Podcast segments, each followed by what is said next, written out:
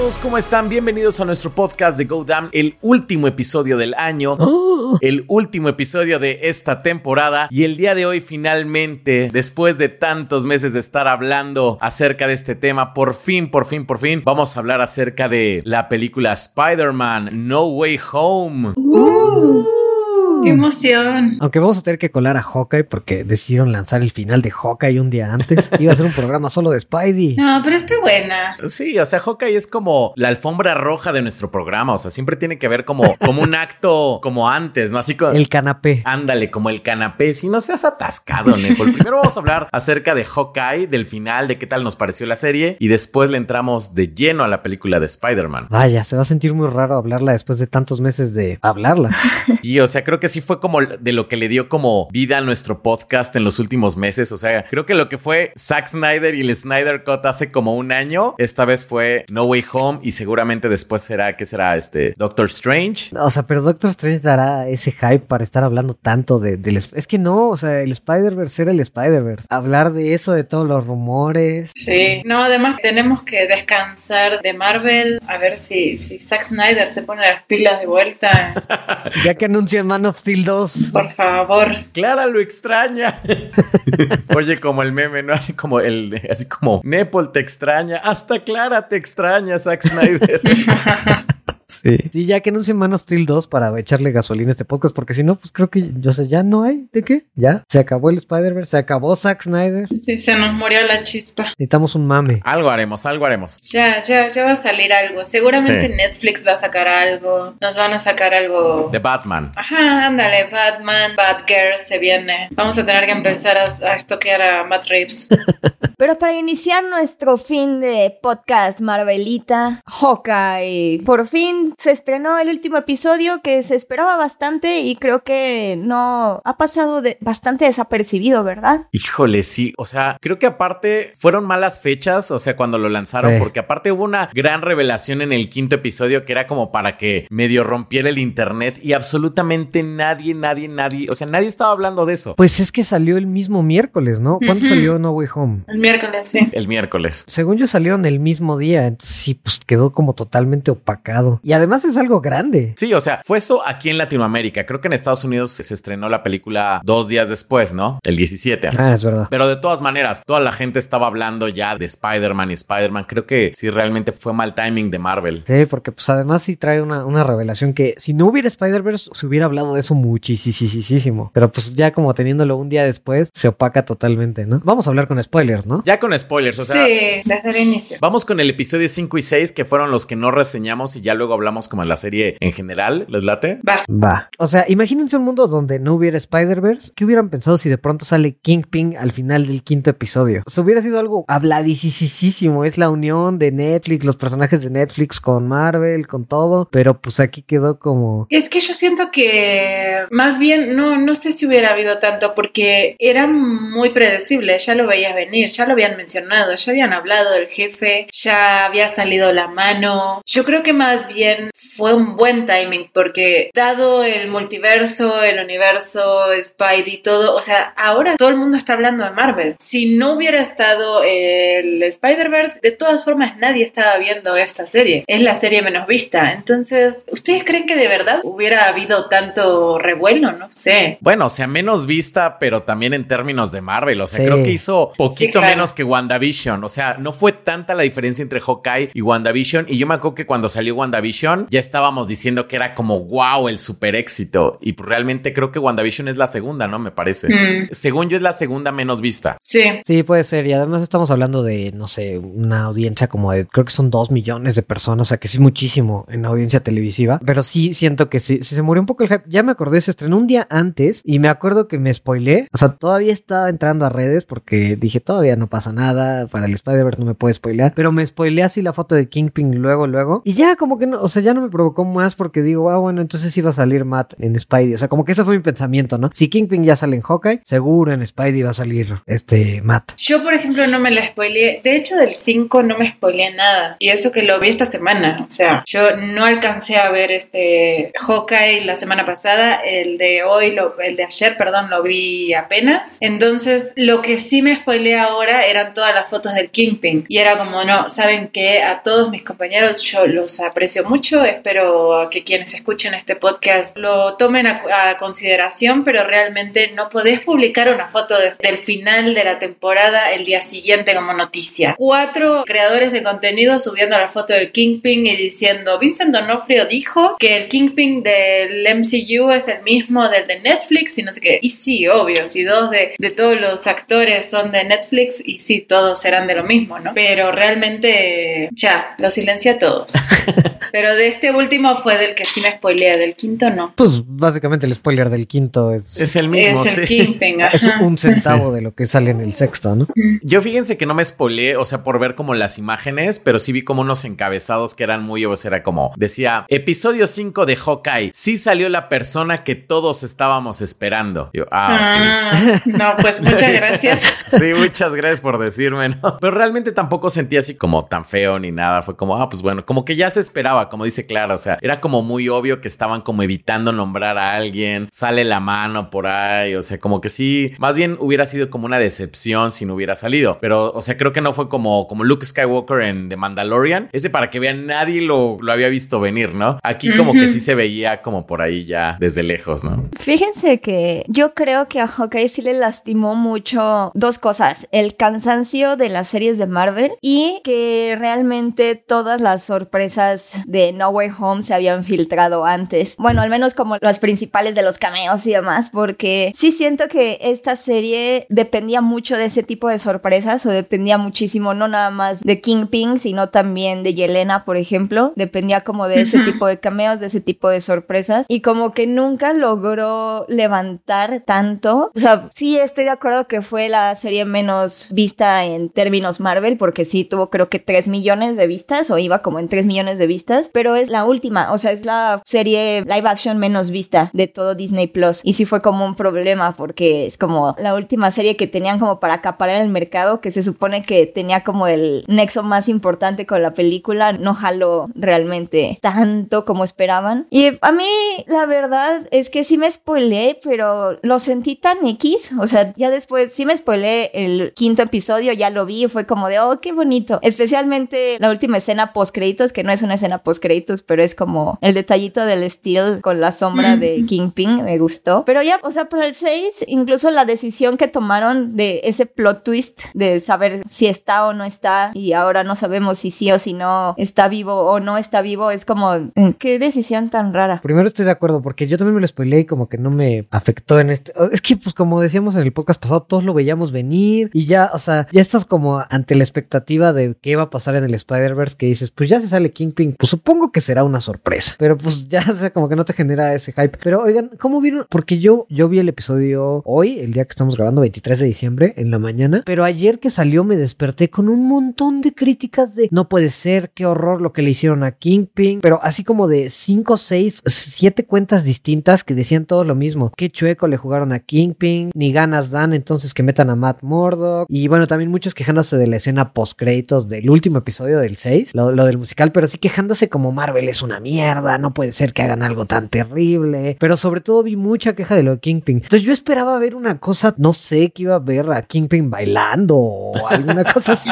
como súper fuera de lugar, porque cuando lo vi no me, o sea, no me pareció mal. Es algo que yo vengo diciendo desde hace varios episodios y es que creo que si hubo buen timing para Marvel de que acaba de desplegar todas sus cartas, ¿no? En el sentido de que sacó a Matt, sacó a Kingpin, a los otros Spider-Man. O sea, Marvel es dueño de todo y hace lo que quiere. Eso es lo que nos está demostrando ahora. Y lo que yo opino es que en realidad Marvel simplemente está mostrando que es dueño de todo y que tiene un multiverso y que tiene un montón. Porque Disney, o sea, está haciendo una gran Disney y realmente no deberíamos estar viendo al Matt y al Kingpin de Netflix en el MCU porque no cuadran. Porque lo que nos van a entregar que estamos, que nos gustó tanto de las series de Netflix, que nos dio Netflix en esta estas series realmente no cuadra para nada con lo que el MCU nos puede dar o hacia dónde va. Entonces, nada de lo que hagan estos personajes a la gente le va a gustar porque si estás esperando una Netflix en Disney, no va a ir. O sea, entonces la queja siempre va a estar ahí. Razón por la cual, o sea, sé que dejaron una puerta abierta ahí. Seguramente lo siguiente que veamos del Kingpin es el Kingpin ciego o tuerto, como mi perrito, como el perrito de Kate Bishop. Pero realmente, este, siento que nunca le van a llegar a menos que hagan series para adultos, como ya dijimos, para Star Plus, para además. Lo mismo me pasa con Matt Murdock. O sea, que lo pongan como abogado, pero como Daredevil, mmm, no lo sé. Creo que nunca le va a llegar a lo que hizo Netflix, porque el tono, simplemente el tono es distinto.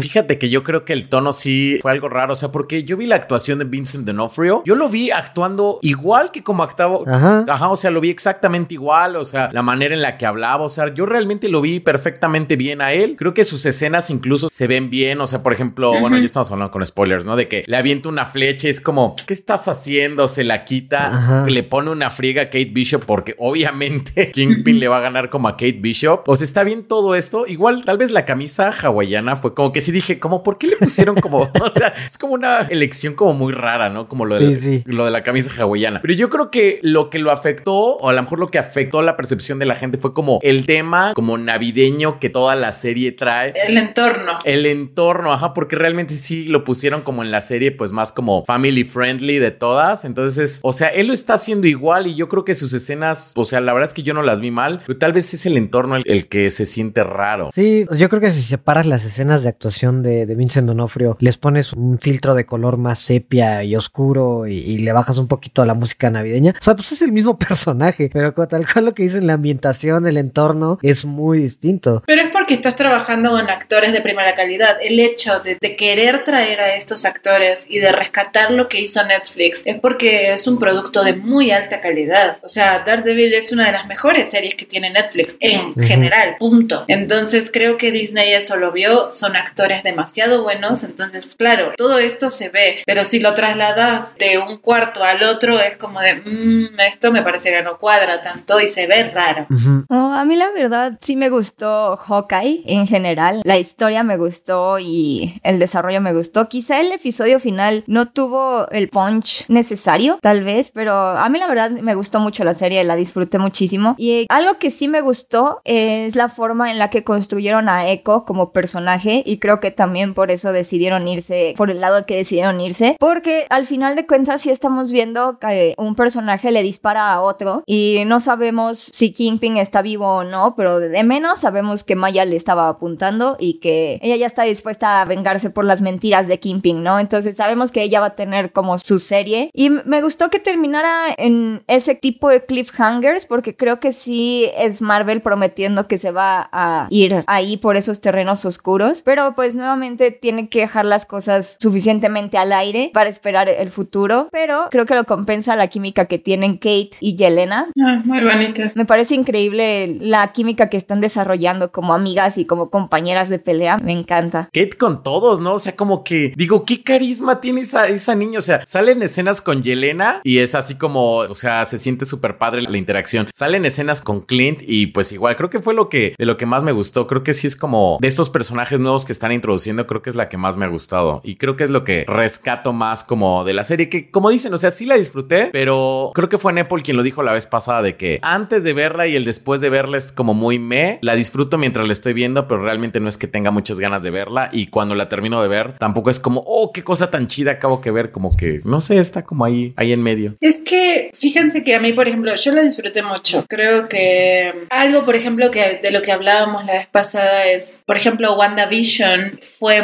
un camino muy hermoso, ¿no? Como entre las especulaciones y lo que uno creía y lo que uno esperaba y lo que te prometían y demás. Creo que Hawkeye, por ejemplo, el camino se me hizo muy tranqui, muy bonito, algo... Se me, eso, se me hizo tranqui porque realmente es como de algo que podés ver, disfrutar y ya, no estás esperando nada, pero sí es una serie que sienta muchas bases de el nuevo camino que va a tomar Marvel. O sea, justamente como dice Beca, sí veo las intenciones de vieron un camino hacia un lugar un poco más oscuro y creo que Marvel ahora está dispuesto a explorar ese camino y eso me agrada. Espero que lo hagan realmente y que lo hagan A mí, por ejemplo, la, la, serie en general me gustó mucho. Las cosas a mí navideñas no me encantan, pero esto creo que me gustó también bastante. La música me gustó y el perrito tuerto, la representación, me encantó. Y nada, sí, con Echo, fíjense que, no sé, se me hizo algo raro. No, no es un personaje con el que conecté nada. Realmente no espero para nada su serie, pero supongo que ese es el punto de partida para las cosas que van a hacer hacia el camino oscuro. Entonces sí, sí la quiero ver. Sí, me pasó similar con Echo. Como que sí me gustaría a lo mejor ver más de ella, pero no me... Como que capté ya hasta como el sexto episodio que era un personaje que iba a ser muy importante. A pesar de que ya sabía lo de la serie, como que no, nomás no entré porque creo que eso, es lo que tiene la serie. Como te digo, no me deja pensando en ella nada después de verla. O sea, la disfruto mientras la estoy viendo así digo, eh, está bueno, está divertido, pero después no me deja pensando nada en ella. Entonces cuando vuelvo a ver el siguiente, como que me tengo que acordar qué había pasado en el anterior. Algo así extraño me pasa, pero en general, no solo con Echo, sino con la serie. Pero sí, por ejemplo, Kate Bishop me gusta mucho, mucho, mucho. Y Elena me gusta, pero hoy yo les quería preguntar si tenía un acento tan marcado y raro en la película de Black Widow, porque aquí sí me distrajo mucho su acento. No sé, a mí también sí. me confundió mucho. Según yo sí, ¿no? O sea, porque... Según yo sí. Lo que pasa es que allá con el papá ruso y la mamá rusa, pues ya como que se pierde un poquito. Y aquí sobresalía, pero según yo el acento está igual. Ya, pero está bueno, ¿no? Es, es, bueno, o sea, sí me late lo, lo, los nuevos personajes que están construyendo. Sí me gustó mucho cómo terminaron Hawkeye y Kate, o sea, cómo termina su relación, pues, en el estado en que termina la química hasta el final, que al final Hawkeye sí le diga, tú eres mi compañera, entonces a donde tú jales yo jalo, entonces, no sé, o sea, como tiene cosas padres que a mí sí, pues sí me gustaron. Y de pronto no sé si,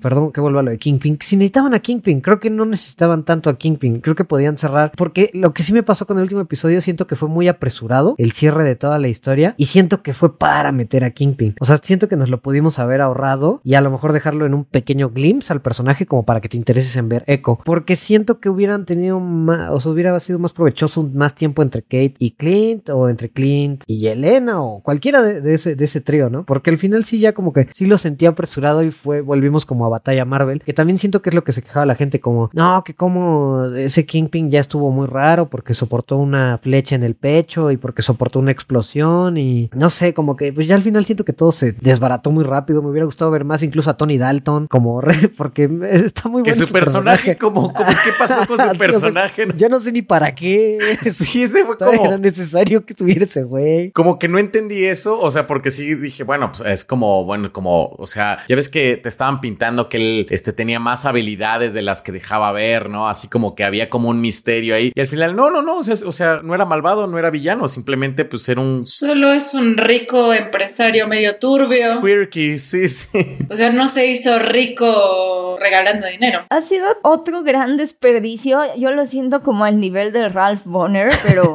como nadie esperaba nada de él, no, no están tan ofendidos, pero yo sí, ese personaje no tiene nada que hacer en la historia. Y lo peor es que te lo... es que, de verdad. Pero te hacen hincapié como tres veces, o bueno, no, como dos veces al menos, Kate Bishop te dice como, no, él esconde algo. Sí, exacto. Y deja de esconder tus verdaderos talentos, tras. O sea, todo te va indicando que él está bien, está en control de la situación y que sí está escondiendo algo más, porque incluso cuando se lo llevan, está súper tranquilo, está así como de, no, no, tranquilas, no tengo nada que esconder, voy a salir súper rápido. Y pues resulta que sí, porque de verdad no tenía nada que esconder.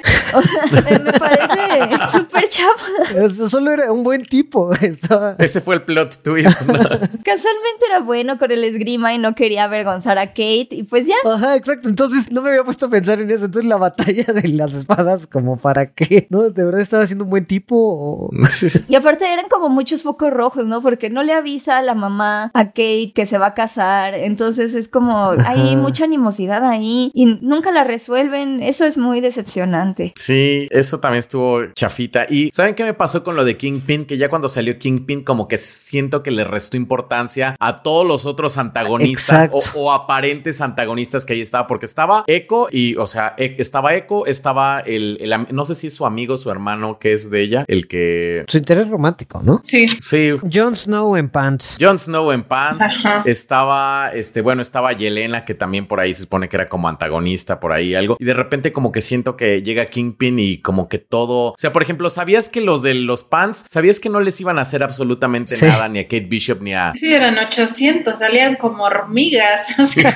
Pero sabías que no les iba a pasar nada. Sí. sí, sí. No, fíjate que es que por eso yo sentí sentí mucho, sobre todo en el episodio 6, de que la serie en realidad no iba a ningún lado. La serie es una serie de para sentar bases, o sea, te quieren dejar claro de que para empezar es el cierre a Yelena, de que, o sea, la escena entre Yelena y Clint, la verdad es muy bonita, así como de no, no te creo y en el fondo vos podés ver en su cara de que sabe que sí, que Natasha se sacrificó, o sea, y dice a lo mejor yo hubiera podido hacer algo y lo dudo, realmente si yo no pude, vos no ibas a poder, no sé qué, y como que se ponen de acuerdo y quedan como, bueno, yo la quería, sí, yo también. Eso le dan un cierre a Yelena. Después, este, Kingpin, tenemos al Kingpin, o sea, no solo está mal, está el Kingpin, ni modo que lo metan en una película, es la introducción al personaje de Echo, se viene una serie sobre ella, donde quién sabe qué pase, Hawkeye se jubila, tenemos la introducción de una nueva heroína, entonces como que siento que es eso nada más, como cerrar y empezar, es como una serie de conexión. Pero es que como que no, crees que han sido todas las series de Marvel han sido así.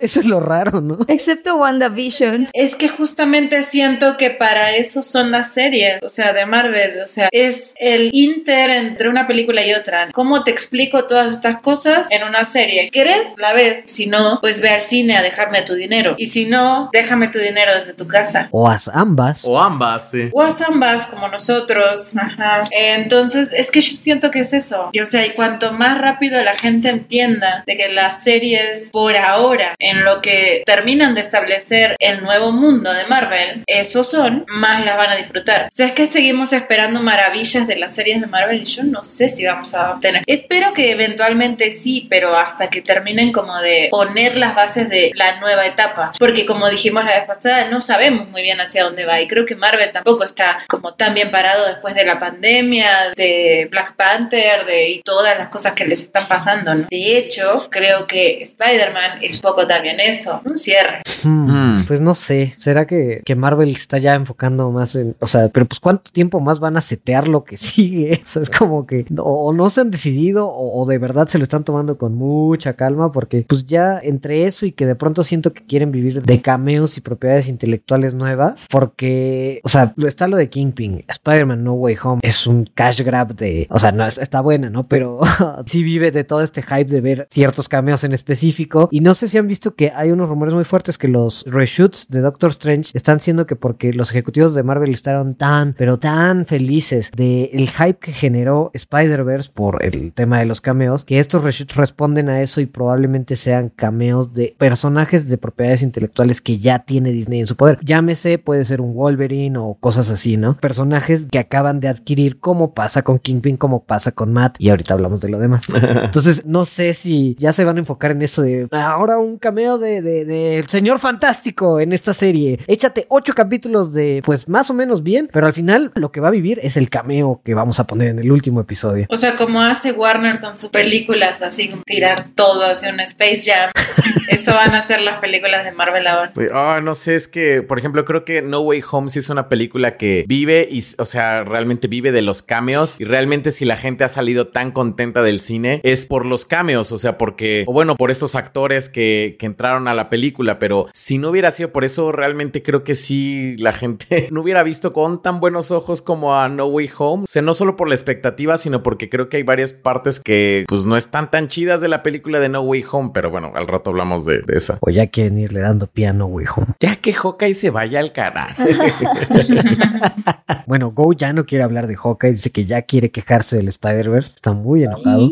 No lo odio, no lo odio. O sea, te van a funar, te van a funar. Es pues que me funen. Que nos funen, que, nos, funen. Acá se habla con claridad. Sí, yo digo que sí me gustó, pero siendo sincero, sí hay cosas que dices, eso está chafita. O sea, sí había cosas que realmente decías, eso como que no. Porque John Watts. Sí, John Watts, sigue siendo John Watts. O sea, creo que la película es salvada por Toby y por Andrew, que fueron una chulada de ver. No, y William Dafoe. Ah, William Dafoe, no sí, mames. sí, sí, sí, sí, no manches, sí. Pero es que hace toda la película pues, su superpoder de la actuación, no mames. O sea, cada escena donde sale ese güey es una delicia. Y aparte igualito, o sea, realmente creo que él sí tiene como su personaje como súper bien estudiado. O sea, no sé, me encantó William Dafoe para que vean si se me hizo un villanazo en esta película. Vamos con spoilers desde el principio, ¿verdad? Aquí también. Ya. Sí, ya. sí, ya. Sí, no, ya. Quien no la vio ya se súper spoileó. O sea, en todos lados se, ya se sabe todo lo que pasó. Desde el primer día ya estaban todas las escenas ahí y en Twitter estaba todo. O sea, te Sí. metías a lo que sea y ya estaban. O sea, además, incluso te metías a las tendencias y ya eran tendencia. Toby Maguire, Andrew Garfield, William Dafoe, o sea, ¿Llegaron limpios ustedes sin spoilers? sí. A mí me pasó algo muy gracioso porque me dieron un spoiler falso, entonces me enojé, pero ya vi que no pasó en la película, entonces estuvo bien. Oh.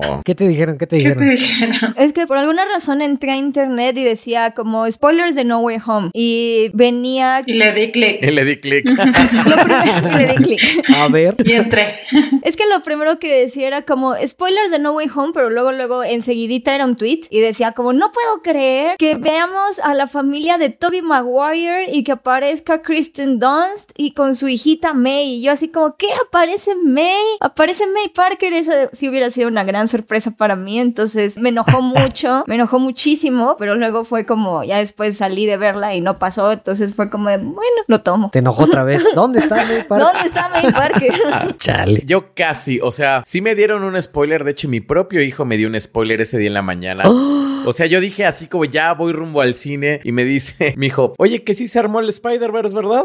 Y yo dije, hijo de Tucci. Pero no, este, realmente no lo cuento tanto como spoiler porque, o sea, ya como que igual, ya se veía venir, como que era como lo que yo, o sea, ya iba esperando eso. Entonces realmente no hubo como gran problema. Sí, sí, sí. Fuera de eso, no sabía nada. Yo llegué sin spoilers, sí, sin nada. Solamente, no, además me desconecté de las redes totalmente. Sí, o sea, obviamente no me sorprendió verlos. Es muy linda la escena en la que está abriendo portales y así aparecen los dos. La verdad es que la primera aparición de ambos sí me gustó. Pero también ya lo sabíamos por los villanos, ¿no? Dos de cada uno más o menos. Sí, como que me lo esperaba. Sí, sí, sí. O sea, hubiera sido una gran sorpresa que no aparecieran. Sí, acá es donde les vengo a preguntar, porque yo también me fui sin spoilers de redes o de nadie, pero siento que ya sabía como que todas las grandes sorpresas de esta película, venimos hablándolas tanto que a mí... Menos sí me- una, una no, una no. Lo de, o sea, particularmente lo de la tía May, creo que ese sí. Justo iba a decir que ese para mí fue el mayor spoiler que tuve, porque yo hace dos, no sé, como un mes, la actriz Marisa Tomei salió en una entrevista y dijo que tuvo que hablar con su psicóloga de cómo fue el final de su personaje. Y yo me acuerdo que dije, entonces seguro se muere. No, no sé si lo platiqué con alguien o lo dijimos en el podcast, pero yo ya estaba seguro que se iba a morir el personaje de la tía May por lo que dijo la actriz. Entonces es como tantas declaraciones, tanto que les preguntan a todos los actores de todos lados, que pues ya de verdad siento que todas las sorpresas pues ya las veía venir. Pero pues ¿qué haces? ¿No ñoñar antes? Yo no sabía eso, no, no lo escuché. Yo como que lo había visto, pero como que no lo, o sea, como que vi que habló como con su psicóloga o una cosa así, pero sobre su personaje, pero como que no lo relacioné con una muerte. Entonces como que lo vi como, pues sí, como que no lo relacioné con nada y seguí scrolleando y, y ya. Entonces sí, como que no la vi venir, la verdad. A mí sí se me hace un experimento medio raro, aunque creo que fue bastante exitoso en al menos ponernos a Tom Holland como un gran héroe de acción y como un gran protagonista de un blockbuster muy muy grande. Porque siento que a pesar de que tenían que pasar todas estas cosas, o sea, tenían que aparecer Toby Maguire y tenía que aparecer Andrew Garfield y tenían que aparecer los otros villanos y tenían que aparte intentar ser su propia película, me parece que hasta eso lo hizo bien. O sea, como protagonista, como Peter Parker, lo hizo bastante bien en la historia. Pero a mí la verdad, eso de los spoilers y la, tanto hincapié que se hizo a los spoilers, ay, no sé, o sea, de spoilers eran más bien como confirmaciones de cameos. Entonces, todos los cameos pues resultaron que sí eran, pero no sé si para este punto, para el punto en el que se estrenó No Way Home, ya se podían llamar spoilers cuando era algo que todo el mundo ya estaba esperando ver. Ajá. Es que es justo, yo ese día ni siquiera iba nervioso de que fueran a aparecer, estaba segurísimo que iban a Sí. aparecer. O sea, ya llega un punto que dices, es obvio, o sea, ya lo mantuvieron en secreto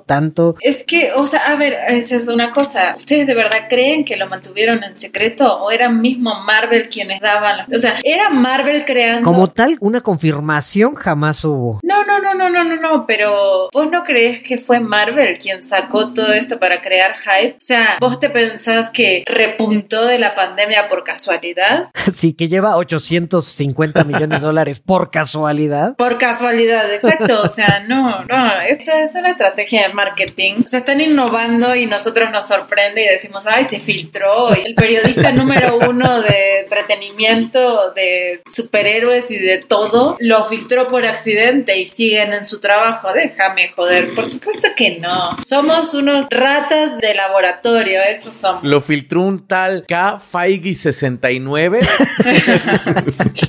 O sea, es que además, bueno, yo no sé, o sea, llegó un punto que estaban en, pero va a haber Spider-Verse o no va a haber Spider-Verse. Dude, está Alfred Molina como Doc Ock, está William Dafoe como el Duende Verde, está Jamie Foxx como Electro. Eso ya, o sea, aunque no salieran, eso ya es un Spider-Verse por sí solo. No sé qué está, o sea, qué estábamos esperando. Yo creo que nada más porque actúa bien Andrew Garfield en sus entrevistas y, me cae bien y digo, no, pues sí lo voy a creer. Él nada más quiere promocionar Tic Tic Boom.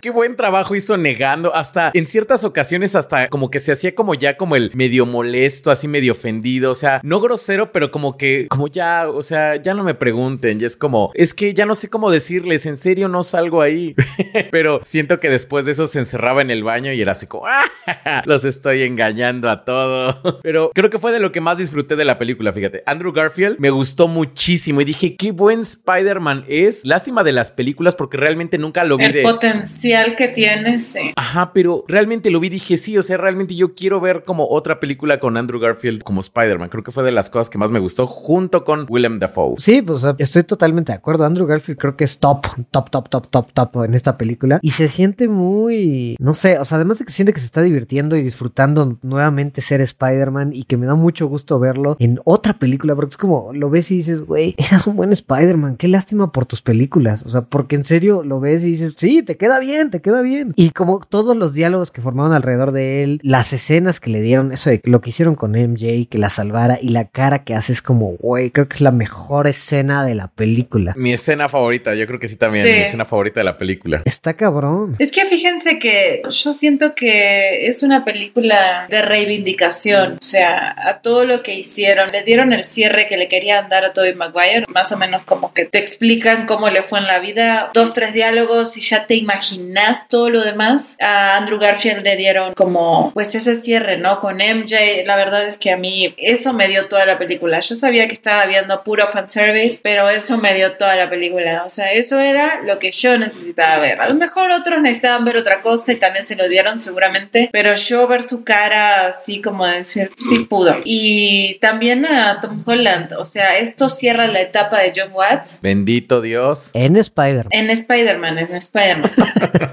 Pinche nepo. En la primera trilogía de Spider-Man. En la primera. No, justo alguien me dice, imagínate que esto, dado que va a seguir este Spider-Man, es como Harry Potter, ¿no? Las primeras tres películas sientan las bases, son como las más flojitas, están buenas y lo que quieras, pero a partir del cambio de director de, de Cuarón y de eso ya empieza realmente las buenas películas de Harry Potter, ¿no? Mm, Spider-Man 4 será el prisionero de Azkaban, eso me interesa. Ah, ajá, una comparación así. Y yo dije, hmm, es que eso es la tercera, ¿no? Como este cierre para poder este, empezar una nueva etapa. Que yo esperaría, o sea, tampoco me quiero emocionar ni ilusionar tanto, porque sigue siendo Marvel, pero me gusta que le hayan dado un cierre. O sea, donde dejaron al personaje, creo que es lo mejorcito de la película también. ¿A cuál personaje? al de... Tom Holland. A ver, vamos por orden. Primero hablemos de, Tom Holland, de Peter 1. Peter 1. Peter 1. Ah, yo estoy muy de acuerdo con Clara en el sentido en el que me gusta a mí también el cierre que le dieron, porque siento que él siempre ha tenido como el peso de ser el superhéroe que es el loser dentro de ya un equipo de superhéroes mucho más grande. Entonces, al menos en esta nueva película, en esta nueva trilogía, lo ves haciéndose responsable por sus acciones, por sus decisiones y empezando a ser un Spider-Man más maduro, más serio, que ya no solo depende ni de Happy, ni de Tony Stark, ni de su red de apoyo con Ned y con MJ. Entonces, eso como que me gustó bastante porque siento que también es perfilar al personaje a que crezca un poquito más allá de como lo hemos visto en el cine, porque solo lo hemos visto en secundaria, en la prepa, o bueno, saliendo de la secundaria, apenas saliendo de la prepa. Y siento que eso como que sí faltaba como ver un poquito más la transición a la adultez de Spider-Man. Entonces esa parte me gustó a mí, de Tom Holland. Sí. Yo también estoy de acuerdo que me gustó el lugar en el que lo dejaron. Sí quiero ver como este Peter Parker, ya como dice Becca, así como sin su red de apoyo, sin Happy, sin todos estos que eran como, pues bueno, como partes como de una etapa como juvenil de Spider-Man, ya verlo como en una, no sé, en, una etapa más madura. Pero por ejemplo, yo tuve muchos problemas con Tom Holland durante mucha parte, o sea, una gran parte de la película. ¿Te debía dinero o qué? Sí, como a todos. Este, o sea, porque yo lo veía y decía, es que no puedes ser tan pendejo. Es que no puedes ser tan estúpido. O sea, por ejemplo, cuando va como con Doctor Strange, ¿no? De que arruina como el hechizo, pero de una manera como muy, muy tonta. O sea, realmente yo decía, es que... Muy infantil, sí. Es que no puede ser tan tonto. Va con la de el MIT y conoce como su discurso todo chafa. También es como, no lo pueden hacer el examen como el año que entra. No le pueden como borrar la mente como a todos y ya después, oye, Ned, ¿sabes qué? Este, yo soy Spider-Man, es que fíjate que pasó esto. Oye, eh, MJ, fíjate que yo soy Spider-Man, pasó esto. Entonces, no sé, como que se me hacían como decisiones muy tontas. Y creo que el, clímax de las decisiones tontas fue cuando llevó como a, a, estos villanos que había atrapado como de otros universos al departamento con la tía May. Hola, tía May, ¿cómo estás? Mira, ellos son villanos de varios universos. Este, no van a hacer nada, ¿eh? Nada más están aquí como en la pantalla. No sé, como y les voy a dar acceso a la tecnología más avanzada del mundo. Como, ándale, es como dices, es que no puedes, o sea, no me creo que seas tan estúpido. Ese fue como mi gran problema con el Tom Holland. Pero ¿no te parece que eso va con el personaje que nos introdujo al MCU? O sea, desde el principio ha sido un pendejo. O sea, al menos desde su primera película. Sí, no sé, como que no me había molestado tanto como en esta, ¿eh? No, no, no ese nivel, no, para nada fue ese nivel, pero sí, yo creo que sí responde, o sea, no es culpa de Tom Holland, sí es culpa totalmente de cómo lo escribieron, que también es un problema con esta película, que por más que disfrutemos todo, o sea, la trama está armada para armar los cameos de la manera más eficiente posible y entregar el fanservice de la manera más dosificada y poderosa posible. Ese es el problema, o sea, porque seguramente ya han visto miles de memes que resuelven la película en un minuto, es como llega con Doctor Strange y, hey, ¿qué tal que haces que todos se olviden de lo que dijo Misterio? Ah, qué buena idea, se acabó la película.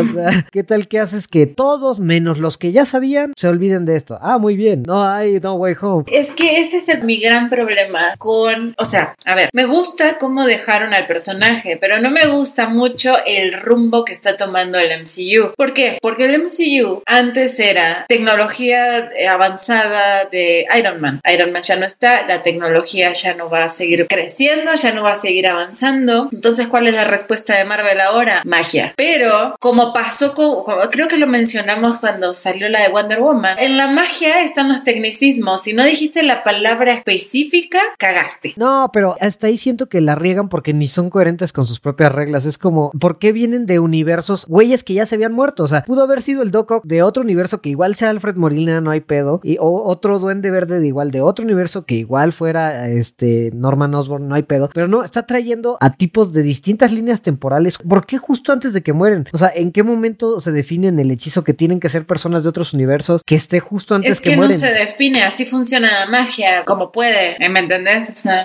pero es como, o sea, si le rascas tantito ya no tiene nada de sentido el tema del hechizo y deja que Peter haya sido estúpido, que Doctor Strange haya sido tan estúpido como para que no se le ocurrieran las cosas que la gente está poniendo en memes que resuelven la película en cinco minutos. Entonces, siento que eso le resta y de vuelta no creo que sea culpa de Tom Holland, pero sí claramente es el recipiente de esa estupidez porque, híjole, creo que aquí sí, sí el güey actúa muy, muy bien. A mí me encanta todas sus escenas, desde cuando está enojado y con el corazón roto de lo de May, las escenas que tiene con Zendaya me gustan mucho, la escena que tiene al final cuando va a la cafetería, con las puras miraditas que tiene Tom, me gusta de verdad mucho lo que transmite y sí me emocionaría verlo en otro papel, pero de vuelta traemos todo el bagaje de este personaje que no solamente ha sido, como decía, no me acuerdo si tú, Beca o Clara, que era el loser de los Avengers, también siento que lo bulean un buen como el, el loser de los Spider-Man, no en el sentido de Andrew Garfield, sino en el sentido de, ay, es Iron Man Jr. y eh, este, pues Es que es el Spider-Man más privilegiado y realmente no había perdido, o sea, creo que eso es lo que tiene de valioso esta película, te ponen, el, el Spider-Man del MCU no había perdido lo suficiente, ya estaba pudiendo nivelar de alguna manera, o sea, le costaba por supuesto, pero tenía nivelados a Peter Parker y a Spider-Man. Y eso no sucede con Spider-Man, eso no, no existe. O sea, si Peter Parker gana, Spider-Man tiene que perder. O sea, es así. Entonces siento que ese fue el punto en el que dejaron esta película y eso es lo que sienta las bases, para mí al menos, como de un Spider-Man un poco más Spider-Man, más fiel como a, a, lo que debería ser, digamos, ¿no? Sí, pero entonces se sienten, bueno, no sé si sienten ustedes que fueron como tres películas de exprimir a Tom Holland y sacarle toda la lana que pudieran poniéndolo como, pues como decían, Iron Man Jr., o sea, pero viviendo de la fama de Spider-Man. Y ahora sí le van a dar su trilogía y, o sea, no sé sé si va a ser raro un cambio de tono así o si va a estar bueno, porque lo que también está interesante es pensar que los, pues, los de 14, 15 años que hayan visto este Tom Holland vayan a crecer ahora como un Spider-Man más adulto. ¿Ustedes creen que sí se vaya como a ese rumbo? O sea, porque ya ahora sí está jodido, nadie lo conoce, sin novia, sin dinero, sin nada. Yo creo que sí estaría padre verlo así, ver la continuación de lo que ocurre con este Peter Parker. ¿Quién sabe?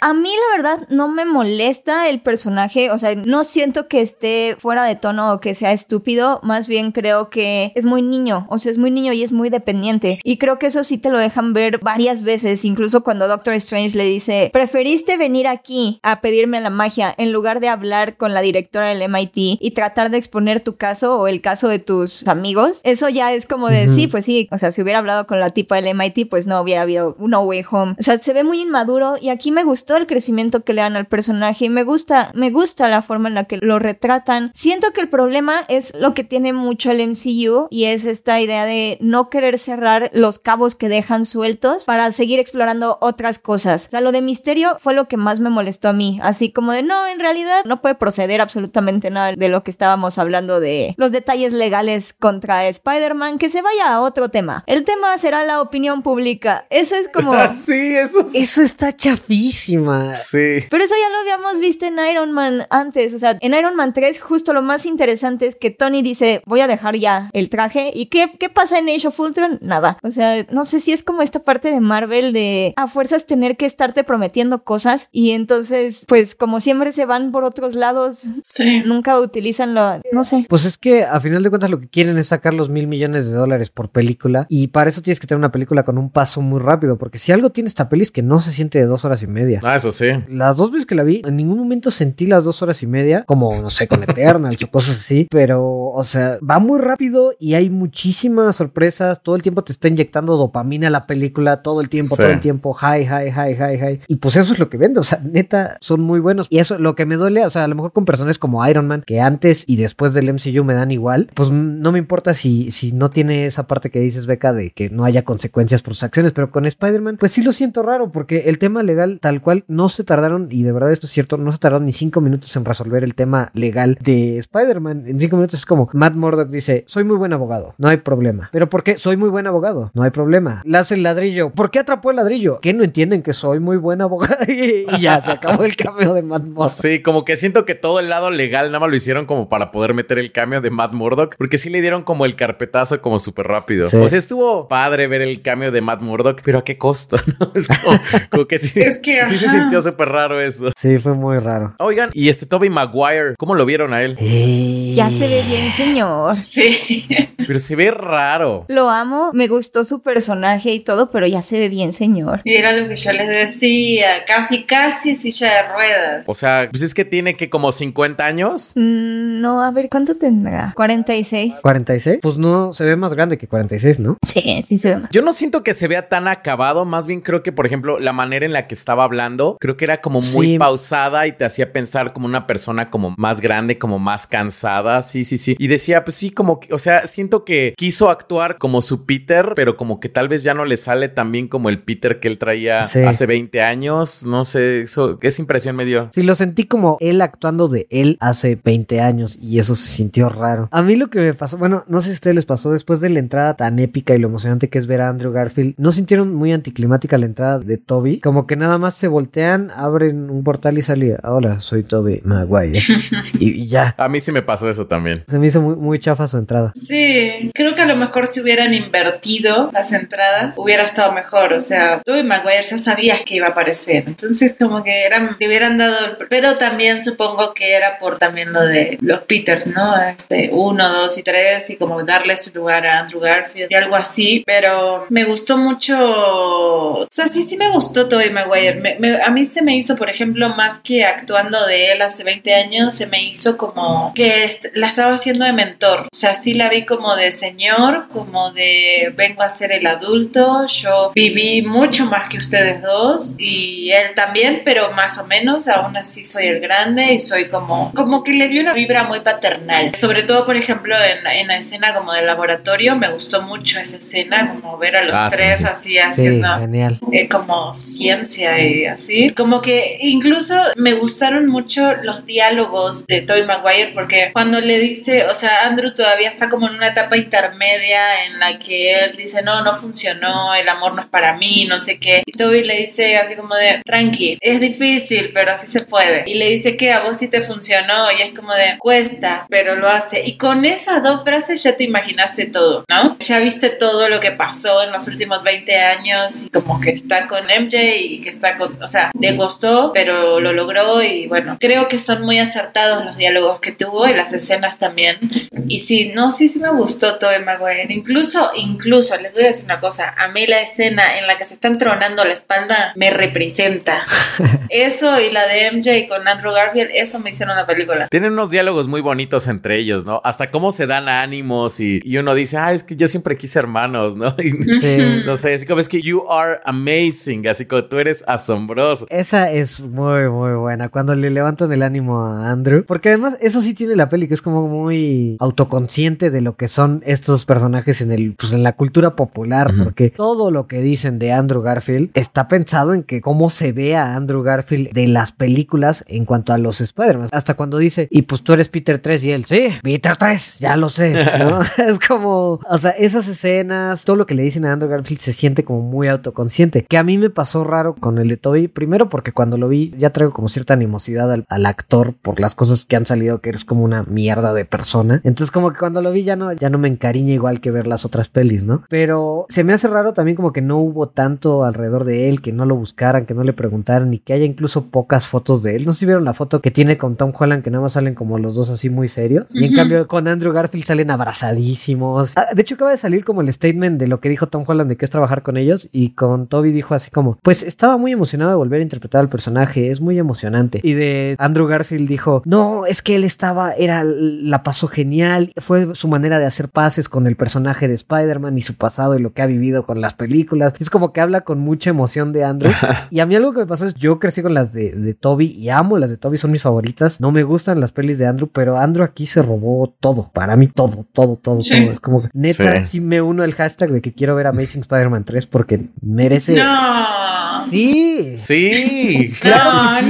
no. Sí. Es que déjenlo, si ya le dieron Andrew, su cierre, ya le dieron su cierre, ya está, o sea, es que eso es. No, Clara, no tengo autocontrol y quiero más, Clara. La van a cagar, la van a... vamos a tener un Amazing Spider-Man 2 otra vez y va a ser culpa de ustedes. Ay, yo Quiero que lo sepan, que les pese. Oigan, pero si hay rumores fuertes de que sí están, sí lo están considerando, o sea, porque aparte Sony ni siquiera necesita como permiso de, de Marvel como para hacer este Amazing Spider-Man 3 o Spider-Man de Tobey Maguire 4, ¿no? O sea, como es algo separado, o sea, según yo no necesitan como ni permiso de nadie, o sea, es como No necesitan permiso de usar. Si es otro Peter Parker, no necesitan permiso. Este, lo que no sé es que no, o sea, de todas formas no confío en Sony como para quedarme en otra película de Amazing Spider-Man. No, no, no, sí, pero la pregunta es, o sea, ¿tú crees que estén ahorita ya como dándole luz verde a esos proyectos? Porque Amy Pascal vio como el Sí. madrazo de dinero y seguramente dice, ah, No, no lo dudo ni un segundo. El problema es cómo salgan, porque, o sea, lo que hizo Sí. bueno Sony fue la trilogía de Sam Raimi, pero porque Sam Raimi tomó el control y, y la que salió mal fue donde se metió Sony y a partir de ahí nada ha salido bien. O sea, porque las de Venom han hecho dinero y pues a mí me podrán entretener, pero no son buenas películas. Y a final de cuentas, ¿puedes deja- repetir eso, porfa? no son buenas películas, pero me Ah, entretienen.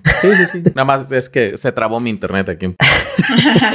Y si van a hacer otra de Andrew, ¿qué quita que vuelvan a revivir la trama de los papás super espías de Peter y vuelvan a meter cinco personajes? Me gustó mucho que se burlaran como cuatro veces de las anguilas eléctricas que, que le dieron poderes a Electro en la... Bueno, ahora pasaremos a hablar de los villanos, pero realmente, o sea, todo eso sí es un cambio. O sea, fíjense que a mí, por ejemplo, todo lo que me gustó de la película es de Sony. Yo creo que Sony sale ganando en esta película, pero no, o sea, como dice Nepal, todo lo que ha hecho lo ha hecho mal, pero en realidad sin las cosas de Sony y lo que hizo bien hace 20 años con las películas de Tobey Maguire, siento que esta película no tendría nada. Que era un poco lo que Gow decía al inicio, ¿no? O sea, vive de todo lo que Sony construyó, bien o mal, pero que en buenas manos quedó bien, ¿no? Pero lo de las anguilas, todo el personaje de Jamie Foxx, o sea, uff. ¿No te gustó o sí te gustó? No, es que es otro personaje, se me hizo algo muy raro. O sea, es Marvel y Sony diciéndole sí a lo que sea, pero aparece. Y Jamie Foxx diciendo, pero quiero ser un chingón, quiero, quiero verme bien. Quiero verme sexy. Quiero verme fuerte. Me hacen CGI y me ponen mi six pack, o sea, no sé. Y todavía me, se me hizo algo muy raro, por ejemplo, eso. Andrew hablando de este Electro como lo que es en su película, que es un ñoño, buena persona, no sé qué, y, y Jamie Foxx así como siendo lo más asqueroso y mamón y horrible del mundo, hasta cuando quiere ser bueno. Es algo muy raro. O sea, ¿te pareció raro como lo distinto que son los personajes? Ajá, y cómo hablan de él como lo que fue en la otra película y en esta película es otro personaje completamente distinto. Pues sí, por eso el güey se quería quedar ahí, ¿no ves que estaba bien feliz de, ah, aquí sí, como que hay mucho potencial para mí. Me veo sexy, soy más poderoso, la electricidad sabe más rica.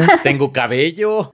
Tengo cabello, mis dientes están derechos, no uso lentes. Y a él nomás le quitan sus poderes, ¿no? Él nomás es como de, bueno, Sí. tú ya no vas a tener poderes, eres muy loquito. Bye. Pues a todos. Sí, pero También a Sandman. también a Sandman, es. Sí, sí, sí. Al Duende Verde también lo curan al final. Que esa también es como otra, como que no me quedó como tan claro cómo es que curarlos iba a prevenir sus muertes, como que también como que Tom Holland ni siquiera les preguntó, oye tú, así como, ¿cómo es? ¿Cómo estás muriendo? No, no sé, como que no hubo como nada como... Es, es, es otras cosas que no te puedes preguntar, que tienes que entender que la trama está en- para, es. para los cameos, porque si no tiene nada de sentido que curarlos y regresarlos eso haga que no se mueran. Según esto, ya es la segunda vez que la vi, dice algo de que es porque a lo mejor así cuando regresen no van a morir peleando con Spider-Man, pero pues que los vas a regresar al pasado en su dimensión. Entonces cambiarías la línea de tiempo de, o sea, no, no tiene sentido, no hay manera. Como el meme, ¿no? En el que el duende verde regresa como a su universo, pero viene como su planeador 80 millas por hora y él ya está curado. Entonces, como...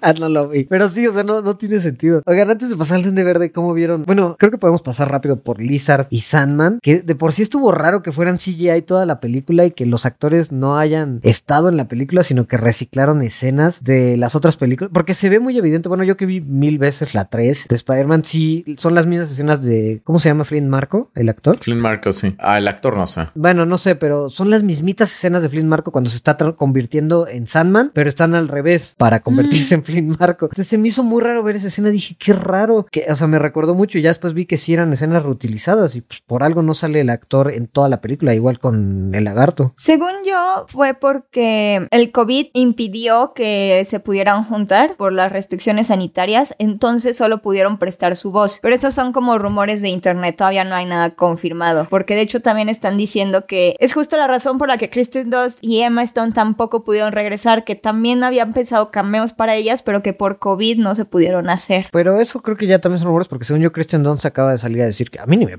preguntaron jamás estar en la película. Sí, o sea, es como chismes. Sí. Que por, ah, bueno, eso ya es volviendo al estudio. No entendí por qué el lagarto se quedó abajo en el camión cuando subieron todos al depa. Y no entendí por qué Tom Holland lo dejó quedarse en el camión, pero bueno. Ya sé, in- incluso dice algo, ¿no? Cuando dice, oh, sí, hora del show o algo así. Ajá, no hace nada. Sí, está muy raro. Sí, es muy raro. ¿Y cómo vieron a Doctor Octopus? A mí me gustó, pero se me hizo raro porque siento que es parte del hype y el hola Peter y lo que quieras, pero hasta ahí. Y hay un momento en el medio de la película, supongo que cuando lo arreglan y, y se vuelve bueno, en el que pierde toda la potencia que traía y el personaje queda en el olvido y es algo, ah, bueno, ya lo arreglaron, no hay que preocuparse porque es buena persona. No sé, como que le sacaron todo lo, lo bueno que tenía, que era ser villano, era un muy buen villano y de repente, no, no sé, me pasó algo muy raro con él. Sí. Yo sabes cuál escena me gustó mucho cuando volvió a ver a su Peter Parker y Ah, le sí. dice, Peter, ya creciste. Esa escena me gustó muchísimo. También fue como de mis favoritas. Y eso ya fue como ya después, ya le estando curado. Yo lo que me pasó con él fue que creo que lo hizo como muy bien al principio. De repente lo sentí un poco caricaturesco en dos, tres cositas como a la mitad, pero leve. Y ya después, este, ya cuando lo curaron, pues ya lo sentí como dice Clara, como otro Doctor Octopus. Pero pues, pues sí, o sea, sí se entiende que ya no tiene esa fuerza que tenía antes. Pero a mí sí me gustó, o sea, cómo cerraron, como, o sea, cómo usaron al personaje de Doc Ock y cómo usaron al personaje del Duende Verde. Creo que es, es de lo que más me, me gustó de la película. Porque aparte creo que sí les dieron como asientos como de primera fila, ¿no? O sea, no como a Lizard y a Sandman, que eran como villanos como menores, sino que estos sí los pusieron como en el centro de todo. Y eso también me gustó Sí. porque igual mis películas favoritas pues, son esas dos, ¿no? Spider-Man 1 y 2. Fíjate que más que caricaturesco, lo que me sacaba a lo mejor es que estaba más deschavetado que su contraparte de Spider-Man 2. O sea, porque en Spider-Man 2 sí se vuelve malo, pero no está como loco de gritando, ¿qué dijiste?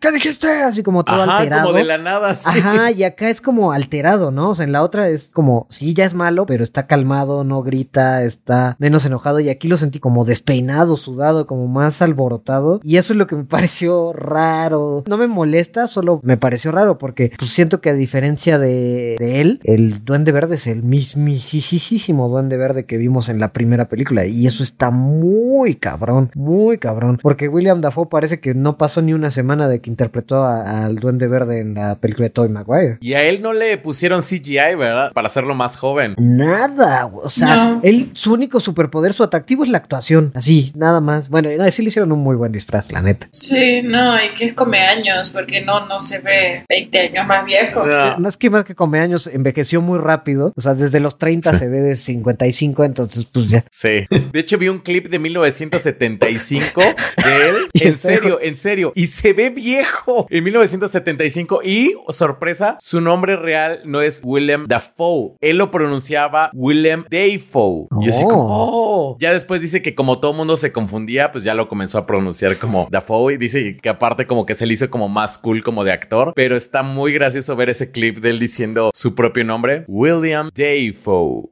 Sí, está- Qué está- está muy- chistoso. pero ahí ya se ve viejo. Sí se ve más viejo acá, pero sí, pues, pues ya se veía más o menos así hace 20 años. Sí, sí, sí. Pero qué bueno es como antagonista de Spider-Man. No, no, La no, no, primer no, no, no, pelea no, no. que tienen No, con no, Tom no, no, no, Holland no, no. es creo que de mis cosas favoritas de la película. O sea, cuando le está golpeando a puño limpio y él está riéndose y sonriendo, esa parte me gustó mucho. Sí, me recordó a Heath Ledger de Joker. Anda, sí.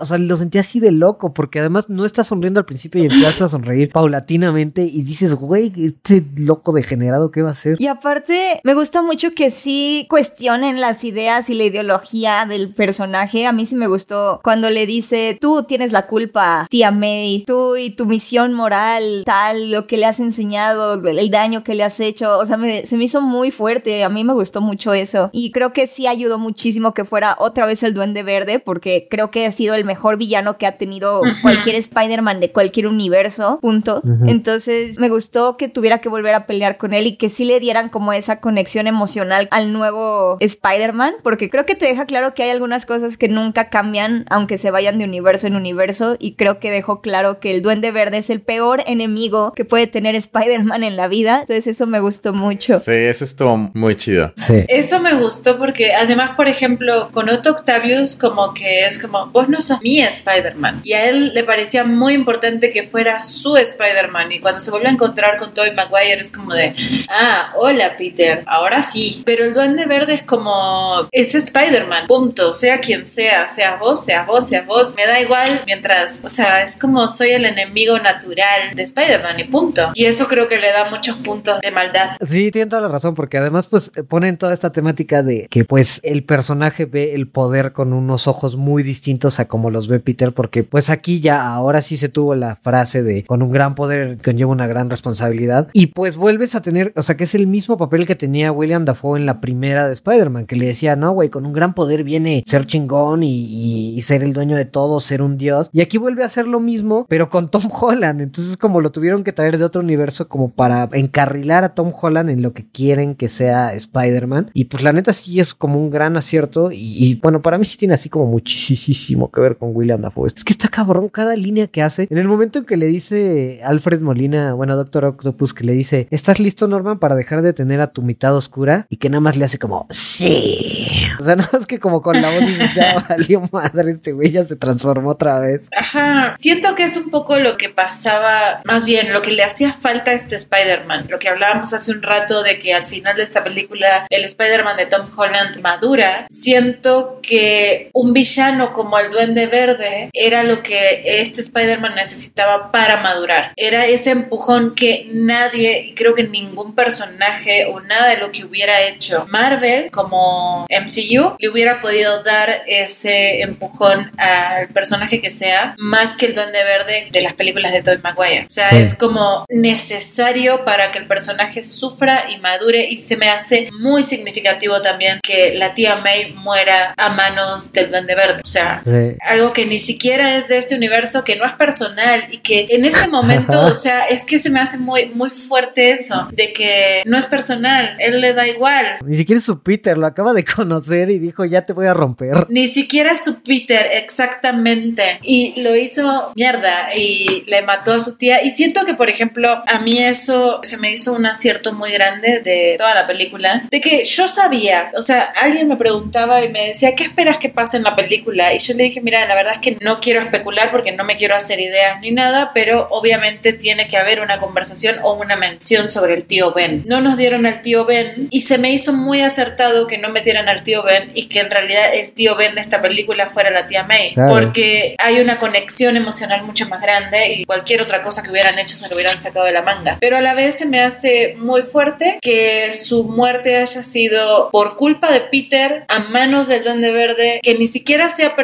pero todo es por un error que cometió. Creo que está todo muy bien armado. E, esa escena me gustó mucho y me gustó. Sí, sí tiene un pegue emocional muy fuerte y creo que eso es algo muy positivo que tiene la película. Yo fíjate que ahí tengo sentimientos encontrados porque, por ejemplo, me gustó que usaran como a la tía May como el análogo del tío Ben en este universo. Eso sí me gustó. O sea, cuando murió la tía May y dijo, un gran poder conlleva una gran responsabilidad, como que al principio dije, ah, ok, qué chido, no sé, como que me gustó ese twist así como de no meter al tío Ben, pero que de todas maneras sí hubiera como esta misma enseñanza. Pero ya después como que hay algo que no me agrada tanto de esto. Por ejemplo, en el cómic, digamos el origen clásico, Peter obtiene sus poderes, después los usa de manera egoísta. Debido a su egoísmo, el tío Ben muere y entonces él aprende que un gran poder conlleva una gran responsabilidad. Que de hecho, muchos piensan que dijo esta frase el tío Ben, pero realmente originalmente no la dice el tío Ben. No. Es un narrador que está ahí en voz en off. Entonces es tan válido que lo diga la tía May como que lo diga el tío Ben. Pero aquí realmente no fue Spider-Man usando sus poderes de manera egoísta como para comprarse un coche o para juntar dinero como siendo un luchador, lo que ocasiona que maten a su tía. Fue, o sea, él estaba intentando, digamos, un como cúmulo arre- de decisiones estúpidas. Ándale, fue un cúmulo de decisiones estúpidas, esa fue uno. Y la otra es que él estaba intentando, a su manera media tonta, pero estaba intentando como ser responsable, ¿no? Porque, pues, a final de cuentas, no eras como su responsabilidad salvar como a estos villanos de estos otros universos. Entonces él estaba siendo responsable y entonces, a causa de su responsabilidad, como de querer ser un héroe y todo, muere su tía. Entonces, para mí, eso me tendría que dar como resultado un Spider-Man diferente, porque si dices la frase en un contexto completamente diferente como fue esta película, a mí me haría sentido que el Spider-Man que da, o sea, que da como resultado es uno diferente, no uno exactamente igual. Ojalá si lo vayan a explorar como en las otras como películas, que eso sería como lo que me gustaría que en Spider-Man 4, pues de repente sí tenga como este conflicto de que, ah, no, pues es que yo estaba siendo un héroe y se murió mi tía, o sea, que por lo menos tenga como un poquito de conflicto, o sea, que no aprende exactamente la misma lección que aprendió Toby Maguire y que aprendió Andrew Garfield, porque pues aquí es un contexto pues diferente, ¿no? Ahí tengo un conflicto porque, por ejemplo, sí estaba siendo responsable, pero a partir de una decisión egoísta. O sea, ¿por qué llegan los villanos? Porque él fue lo suficientemente egoísta de decir, es que yo tengo que entrar a la universidad y mis amigos también y todo el mundo se tiene que olvidar. Sí. Y ahí fue donde la cagó, ¿no? Entonces ahí es donde entra Más o menos, porque siempre, siempre, o sea, cuando se lo dice a Doctor Strange y cuando se lo dice a la, a la esta que trabaja en la universidad, está pensando como en sus, en sus compañeros. Siempre pone Sí. delante, no, no, no, es que no es por mí, es que hay otras personas, o sea, realmente él está como, o sea, creo que lo que le duele no es que no entró él a la universidad. Realmente sí siento que lo que le duele es que sus amigos no hayan entrado. Sí, pero justo lo que le dicen es que no puede tenerlo todo. O sea, no puede ser Peter Parker y aparte Spider-Man, al menos no en el MCU. Entonces, como que sí le dicen varias veces, no puedes esperar que tus amigos no se vean afectados si tú eres Spider-Man, porque si vas a ser Spider-Man vas a ser súper famoso. No puedes esperar querer salvar a todo el mundo y además entrar a la universidad. Creo que Doctor Strange tiene un par de diálogos así con él cuando dice, "Ah, sigues pensando en la universidad, como se está rompiendo la realidad espacio-tiempo. Hay cosas más apremiantes en esta situación. Y creo que también Lizard se lo dice, así como cuidado Peter porque las buenas acciones tienen consecuencias. Como que todo el mundo siempre le está diciendo, todo tiene consecuencias, responsabilidades, tus acciones lo van a tener. Y creo que en ese sentido está interesante que también te pongan como las buenas acciones que quieres van a tener consecuencias no tan buenas. O sea, no fue una buena decisión llevar a los villanos al departamento de de Happy. No fue una buena decisión intentar salvarlos porque pues al final del día se muere la tía May. O sí fue una buena decisión, no sé, ese ya es como otra. Supongo que ese es otro debate. Pero de que sí te lo están manejando al menos como tú dices, Go, para que sea algo distinto, porque no es tan, siento que ni siquiera es tan personal, o sea, la onda de con un gran poder eh, viene una gran responsabilidad, sino que tiene como magnitudes muchísimo más grandes en el mundo del MCU para Spider-Man. Sería muy chafa que lo dejaran así, como tú dices, nada más, como, ah, pues bueno, ya aprendió que, que eso es lo que hace un buen Spider-Man y ya, pero no sé. Sí. Bueno, pero, o sea, creo que estoy de acuerdo con todos.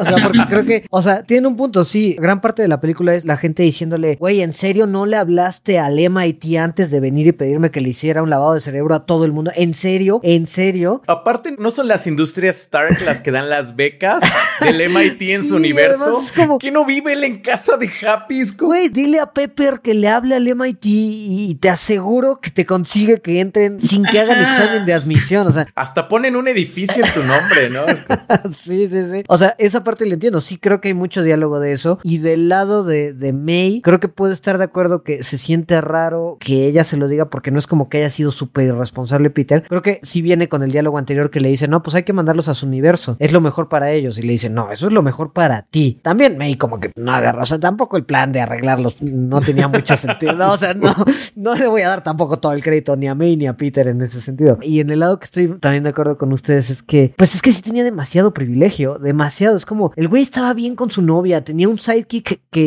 además ni pela al pobre Ned, nunca le habla a Ned. Y Ned, Ned ahí está, siempre resolviéndole todo. Yo tengo problemas un poco con... A mí me gusta mucho el personaje y la química que tienen, pero lo de la magia y que te abro el portal... Sí. eh, abrieron una puerta, o sea, vamos a- va a ser el, el siguiente Wong. O sea, lo vamos a ver en todas las películas como, hey, tú eres fulano, te abro un portal. Ahí les tengo un dato, les tengo un dato. Acabo de ver reposteado un post de Facebook que decía en septiembre o en agosto, decía un nuevo rumor indica que Ned será quien introduzca al Spider-Man de Andrew Garfield abriendo un portal con el, no me acuerdo cómo se llama el artefacto de Doctor Strange. Y el posteo de Facebook obviamente estaba lleno de menjajas y diciendo ya no mamen con sus rumores tan estúpidos. no puede ser que se inventen estas cosas y pum, ahorita está volviéndose viral ese porque pues tenía razón. Pero, o sea, sí, sí entiendo eso de... Tenía demasiado, demasiado privilegio. Velo, estaba en un condo de, de Stark con una máquina que literalmente puede fabricar lo que sea. O sea, esta es la fabricadora, puede fabricar lo que sea. Ah, chido. O sea, no, no. Se es- llama Deus Ex Machina. Sí, se llama Deus Ex Machina. Que puede hacer sueros, puede hacer tecnología, puede hacer... ¿Qué quiere? Curar el cáncer. Y llevar a cinco villanos enormes a ella. Como, lo que quieras, ¿qué quieres? No puedes conquistar el mundo. Ah, bueno, adelante. Pero sí siento que más que el- la frase de un gran poder conlleva una gran responsabilidad, o sea, fue la putiza que le metió el duende verde lo que le dio el desarrollo de personaje, porque...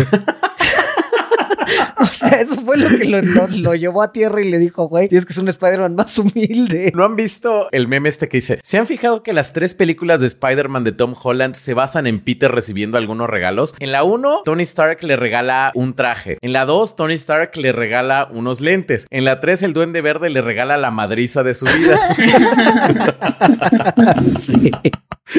Tal cual. Entonces, no sé, es raro. A mí, de hecho, la primera vez que vi la peli, el de un gran poder conlleva una gran responsabilidad, sí me pareció fuera de tono porque, pues la neta no es como que este Peter haya sido irresponsable o egoísta. Es tonto, sí, pero pues el güey se fue al espacio a salvar al mundo, el güey Sí. lo ves en la 1 batallando como, podría entrar como Spider-Man y decir, hey, conozco a Peter Parker, Peter Parker es cool y arreglar su vida social y no lo hace. No usa su poder irresponsablemente nunca. Sí, No, es muy ñoño, sí. es tonto nada más. Entonces Es sí la sentí sí. como fuera de lugar la frase. Como, ¿para qué me dices? No, sí. Ajá, como un poquito tarde, o sea, pero. Oigan, sí se fijaron que dejaron como una puerta abierta para después, o sea, como introducir que tal vez no es la primera vez que escucha Peter esta frase, porque cuando la tía May se lo dice, él dice, lo sé. ¿Ah, sí? Ajá, dice, un gran poder conlleva una gran responsabilidad y él dice, lo sé, pero como que dice, lo sé, como si ya lo había escuchado antes. Y en la escena cuando están los otros dos Spider-Man, o sea, que está con Toby y con Andrew, ellos le dicen, el tío Ben dijo esto y él como que no dice quién es el tío Ben o no es como,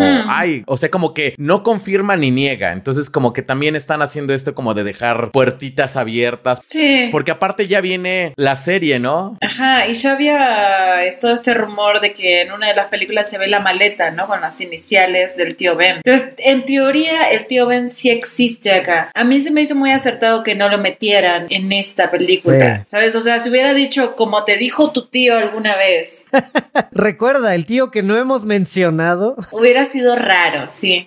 Creo que le hubiera quitado como mucho peso a la muerte de May y a sus últimas palabras, pero sí estoy de acuerdo de que es que Marvel ha dejado un montón, montón, montón de puertas abiertas y tiene que ocupar a todos sus personajes porque si se les revela una antivacunas o se les muere el protagonista, tienen que tener una salida. Pero me gustó y se me hizo, por ejemplo, esa, esa escena en la que hablan del tío Ben. También me gustó que, por ejemplo, al Spider-Man de Andrew Garfield fuera como de, sí, ok, el tío Ben, pero lo que a mí me marcó fue la muerte de Gwen. Bueno, antes de pasar eso, yo tengo un problema ahí, porque el tío Ben de Andrew Garfield jamás le dijo un gran poder lleva una gran responsabilidad. Como que se trataron de, de diferenciar y dice algo como, cuando uno tiene un poder superior al promedio, debe cuidar tengan.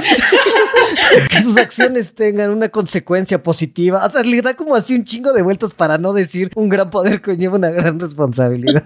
No, no, estoy de acuerdo, estoy de acuerdo, pues, pero. Bueno, Andrew Garfield hizo una síntesis de lo que su tío quería decir. sí, bueno, lo que quiso decir mi tío. Sí, pero en, digamos que no le dan ese peso al tío Ben de Andrew Garfield porque hubiera estado muy chafa, ¿no? O sea, realmente el momento emocional y la muerte que realmente le pega a ese Spider-Man es la de Gwen, pero por ejemplo para el, el Spider-Man de Tobey Maguire sí, sí hablan de tío Ben, porque para él sí fue muy pesado, ¿no? Entonces me gusta que de alguna manera tengan esa conversación, que de todas formas es una escena que ya vimos en Into the Spider-Verse, ¿no? Todos los Spider-Man tienen este momento y tienen la charla cuando se juntan. A mí se me hacía algo que tenía que pasar, pero me gusta que por ejemplo sea la tía May en este caso y que cada quien sea como que tenga su momento y que este momento le haya tocado a Tom Holland y que haya madurado. Sí, la verdad estuvo muy bien. Entonces, ¿qué? ¿Les emociona ver una trilogía nueva de Tom Holland? Ya pobretón. Sí, a mí sí, la verdad. Yo sí esperaría verlo, si no pobretón, de menos sí como este estudiante de universidad que tiene que trabajar y así, como convertirse en su propio superhéroe. Sí, sí, yo sí la esperaría, yo sí la vería, la verdad. Eso, y necesito que se vuelva el líder de todos los superhéroes pequeños que ahorita están en Nueva York, como Kate o como Miss Marvel y así. Eso es lo que yo necesito. Fíjate que hablando de pobretón, vi un tweet que decía así como de ponían la imagen de Tom Holland llegando como a su departamentito y decía el foráneo que se acaba de mudar a la Ciudad de México. Todos los foráneos, así como de no mames, vive en un palacio, ¿no? Ah, no, mudándose, es más dice, es más dice el tweet dice así como el foráneo llegando al cuarto que rentó en la Ciudad de México y dice, no mames, eso es palacio para un foráneo el cuarto, ¿no? Yo no creo que lo veamos tan pobretón, pero sí, ok. E-, eso que dices, Beca, no, no lo veo venir, ¿eh? O sea, porque siento que lo van a tirar más a solitario que al líder de algo. Justamente ya lo alejaron del equipo. Sí. Yo creo que justamente va a haber una película de él en solitario y la segunda no aguanta. que vuelva el privilegio. No el privilegio, pero otra cosa, no sé, tipo Miles Morales, algo así. Es que yo creo que tiene mucha razón Beca, o sea, sí, sí lo van a hacer para llevar encaminado, o sea, estamos en una etapa de transición, lo decíamos con Hawkeye, ¿no? Los grandes se, o se murieron o se están jubilando, ¿no? O sea, le están pasando el manto a los nuevos. Este Spider-Man está justo en el medio, él trabajó con un equipo de Vengadores, el equipo original del MCU, estuvo con el Capitán América, fue casi ahijado de Iron Man, o sea, estuvo muy bien conectado y sabe trabajar en equipo y ha sido parte de los Vengadores. Se está formando un nuevo equipo, no va a llegar ese equipo yo creo en forma hasta la nueva película, entonces seguramente Spider-Man 4 va a ser de él tratando de sobrevivir a la soledad y de repente va a decir que creen la soledad no es lo mío, entonces voy a mentorear a todos estos chicos porque somos chavos, nos conectamos y sabemos qué onda. Ajá, y yo trabajé con los grandes, entonces sé lo que es trabajar en un equipo y soy un superhéroe. Entonces creo que la próxima película va a ser como de conexión. Ya en la quinta de este Spider-Man lo vamos a ver, como dice Becca, con el equipo que Marvel está formando. Porque todavía encima falta que los junten a todos y todavía falta que introduzcan un montón. Entonces hay que ver, yo creo que para ahí va. No sé. Yo, yo no lo veo. Y sí, yo tampoco lo veo. o sea, como que sí siento que se van a ir como más como a historias como un poco más contenidas de Spider-Man. O sea, no Spider-Man haciendo como crossovers como con otros superhéroes de Marvel, sino más bien como propiedades que están como más vinculadas como directamente como a Spider-Man. A lo mejor vemos por ahí a lo mejor a Black Cat, por ejemplo, a lo mejor vemos por ahí a Miles Morales, como cosas que son más como del universo, pues sí, como de las historias de Spider-Man que de otros, porque sí siento que ya lo vimos mucho como, o sea, como que toda la primera, ajá, como que toda la primera trilogía tuvo que ver como con los Avengers y como con esta etapa, entonces yo siento que sí se van a ir para otro lado, pero... Y justo lo acaban de borrar de, lo, de todo eso como para tratar de hacerlo solito. Sería raro que hicieran el reversón tan rápido, pero pues igual y sí. Además también está el tema legal de que cada que quieran usar a, a Spidey tienen que pagarle a Sony. Entonces no sé qué tanto lo quieran usar. Pues no lo pueden usar en sus series o en sus, o sea, en sus pelis sin hacer un acuerdo con Sony. Entonces se me haría raro eso, pero pues quién sabe. Oigan, bueno, para ir cerrando, ¿cuál es su escena favorita y referencia favorita? Pueden ser la misma. Mi escena favorita, yo es, bueno, este, cuando Andrew salva a MJ, esa fue como de esas que sí hasta, hasta me acuerdo que sí grité así como en el cine, sí, fue como, esa me gustó mucho. Ay, es que ver su cara, o sea, su cara, y su cara, su cara es preciosa. En ese momento decís qué buen actor es este tipo y que MJ todavía le pregunta así como, ¿estás bien? Sin palabras, ¿no? Sin... Bueno, no sé cómo les tocó a ustedes, pero a mí en el cine me tocó gente llorando, así, había unas chavas que cada que salían a lugar empezaban a los gritos, así. A, mí me tocó una sala, bueno, es que la verdad es que a mí sí no me gusta como que griten absolutamente por todo, o sea, sí siento que hay como momentos como muy importantes en los cuales es como inevitable, ¿no? Que de repente que sale como, no sé, que sale Andrew Garfield, no sé, por primera vez, Tobey Maguire, o por ejemplo cuando fue la de Endgame, lo de Avengers Assemble, como, o sea, sí está, o sea, sí entiendo que... Es un gran momento ese, ¿no? Es un gran momento y la gente se emociona, pero aquí en la sala que me tocó, o sea, gritaban como cada referencia que había como de cualquier cosa, o sea, no pasaban como cinco minutos sin que no gritaran y aparte como que se quedaban como hablando otro poquito, ¿no? Entonces es como, ay, sí, a mí sí me, me fastidió un poquito eso a mí. No sé en, en, sus salas cómo les fue. A mí también me tocó con mucha gente que gritaba y si no, no lo disfruto porque no me dejan escuchar, pero entiendo que la emoción debe ser como muchísima, entonces, no sé, lo trato de respetarlo, trato de no ser como esa persona que se queja, pero ah, no, sí me... Pues yo sí me quejo, Beca, ¿cómo la ves? sí, es que, o sea, lo trato de entender como en la parte de, ok, son personajes muy queridos y al final de cuentas es parte de ir a ver una película Marvel, siento, es parte como de, de la experiencia, pero, ah, sí me, sí me frustra. Pero no es un concierto. Ajá, sí me frustra a mí que luego gritan y aplauden y es como no están los personas, o sea, las personas no están físicamente aquí. Puedes emocionarte un ratito y luego seguir con la vida porque siguen pasando sucesos en la película, ¿saben? Quiero saber qué ocurre. A mí sí me, me frustra mucho. No es como los comediantes que esperan a que pasen las risas, la película sigue rodando. La película sigue, entonces eso me, me frustra. A mí, mi escena favorita, la he estado pensando, yo sí creo que es la primera pelea a golpes que tiene Peter Parker y Duende Verde. Me gustó mucho, me gustó mucho, mucho esa escena. Oh, es que es muy bella, muy bella. Y mi referencia favorita, por supuesto, que fue I am something of a scientist myself. Ah, sí, sí, yo también. Ah, yo también, también. Esa es la mía, solo por eso le hice esa pregunta. En mi sala, que de hecho, mi sala estuvo muy calmada, por suerte para mí, aunque sí me hubiera gustado como una rayita más de volumen, porque en esa frase se rieron como tres personas y yo así, con la del científico, y, le falta un poquito, pero prefiero eso a que estén gritando y aplaudiendo, la neta. No, es que fíjate que, por ejemplo, a mí en mi sala me pasó que había, por un lado, gente llorando, o sea, lloraban mucho, o sea, las chicas estaban así, cada que salían Andrew Garfield lloraban, ¿no? Después lo sentí, por ejemplo, sí gritaban bastante, sí estaban emocionados, pero un amigo me decía, es, como que reaccionan tarde, ¿no? O sea, Matt Murdock pone su bastón y en ese momento sabes ya que es Matt Murdock, ¿no? Y como que él desde dijo, como, ¿por qué la gente tardó tanto en reaccionar? Entonces, como que era una reacción tardía, entonces duraba más de lo que debía y entonces, como dice Beca, la película sigue, ya estuvo, es a lo que va, ¿no? Pero bueno, yo lo que le decía, le digo, es que uno vio todas las filtraciones, ya habló en su podcast de todo esto 800 veces, mil horas, ya sabes que eso es Matt Murdock, ¿no? Pero hasta la gente hasta que no ve la cara, muy probablemente no sabía que eso iba a pasar y mucha gente incluso no sabe quién es, ¿no? A mí, por ejemplo, la escena creo que más me gustó es la de Andrew Garfield y MJ y la otra es todas las veces que habla hablan de cómo el Spider-Man de Toby saca telarañas naturales por el cuerpo. Todo eso me dio muchísima risa. Muy bueno. Y cómo retoman el tema así como de, eh. cómo se les queda la espinita, ¿no?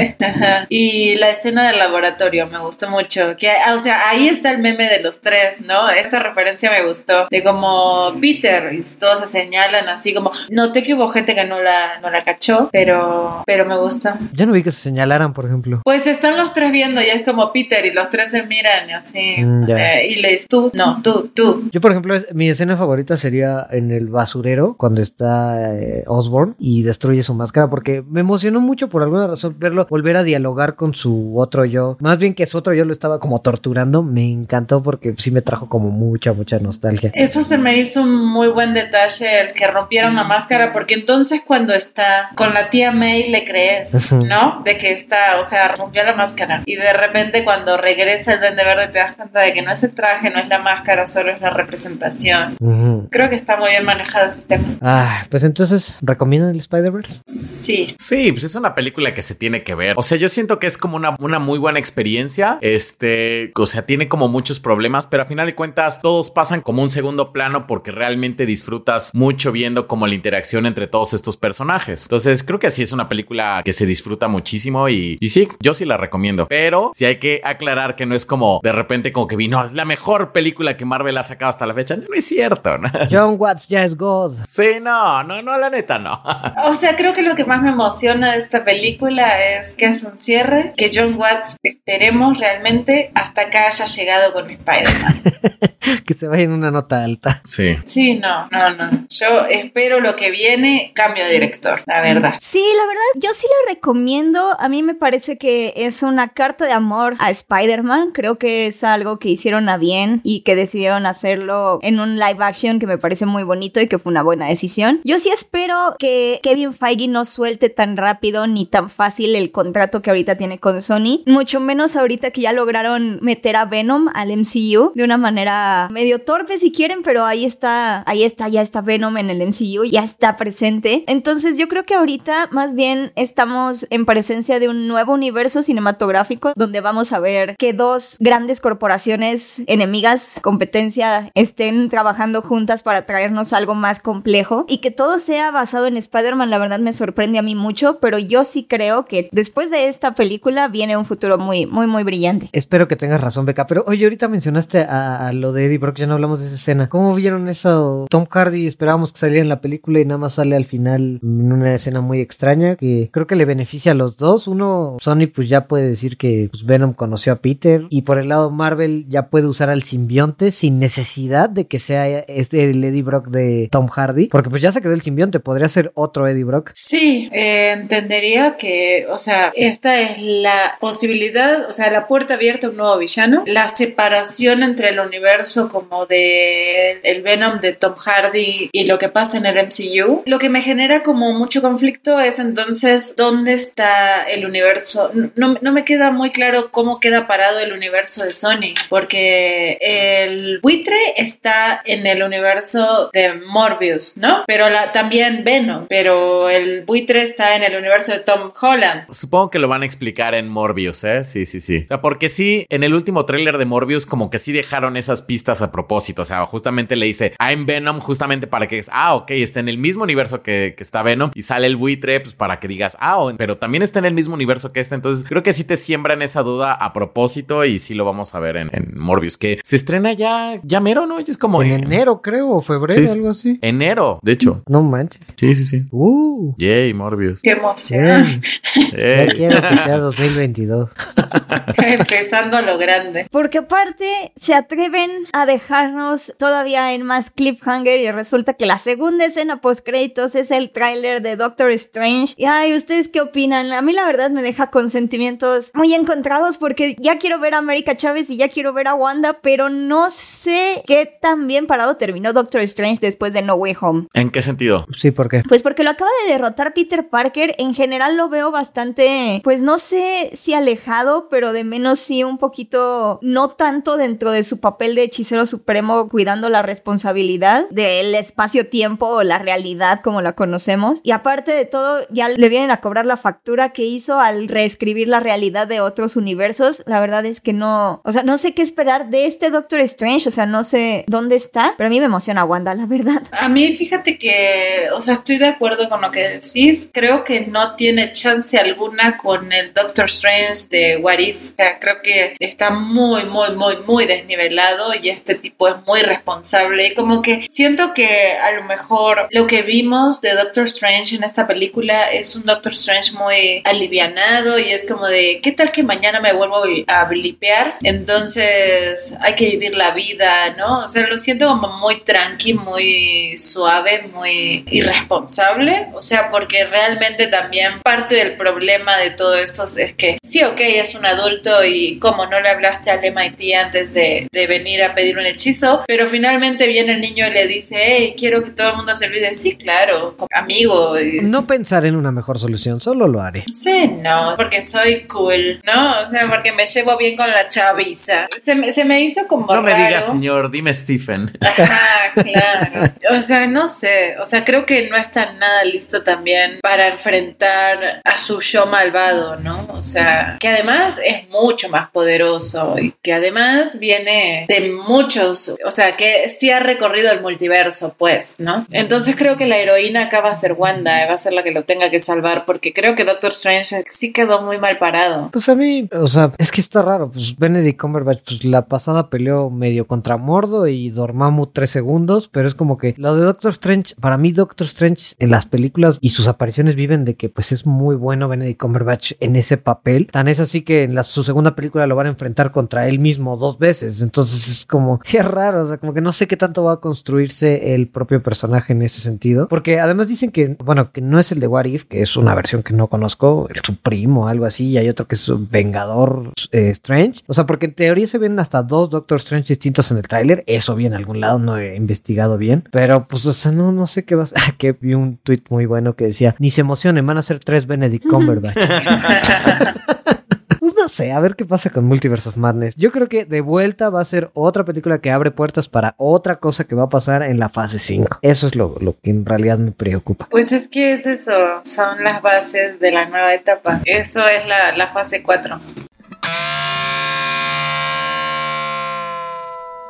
Pero bueno, pues esas fueron nuestras opiniones de el final de Hawkeye y de Spider-Man No Way Home. Cuéntenos ustedes qué pensaron, les emocionó, cuál fue su referencia favorita y su escena favorita. Los leemos ahí en los comentarios de YouTube y en Spotify, que ahora ya se pueden dar reseñas en Spotify, ¿no? Clara sabe cómo funciona. Sí, entren al perfil de nuestro, incluso si no nos escuchan ahí, por favor, si tienen Spotify, nos harían muy felices y nos ayudarían mucho. Entrando al perfil de GoDam y en los tres puntitos que aparecen al lado de la campanita y, y del botón de seguir, le dan a los tres puntitos y abajo aparece una opción que dice calificar este programa y les aparecen las estrellitas de 1 a 5. Entonces, bueno, esperamos que, que nos puedan apoyar con eso como para darle un empujón en Spotify y en todas las plataformas que, que puedan. Y en YouTube, obviamente, nos pueden dejar su like, seguir y comentar. Les leemos todos, todos los comentarios y estamos muy, muy al pendiente de todo lo que nos dicen. Y si no, bueno, en nuestras redes sociales siempre nos pueden escribir y también estamos muy atentos porque, nada, queremos arrancar la nueva temporada con, con todo, ¿no? Sí. Y gracias por escucharnos este año. Felices fiestas y festejen mucho porque se viene mucho, mucho contenido geek desde enero. De,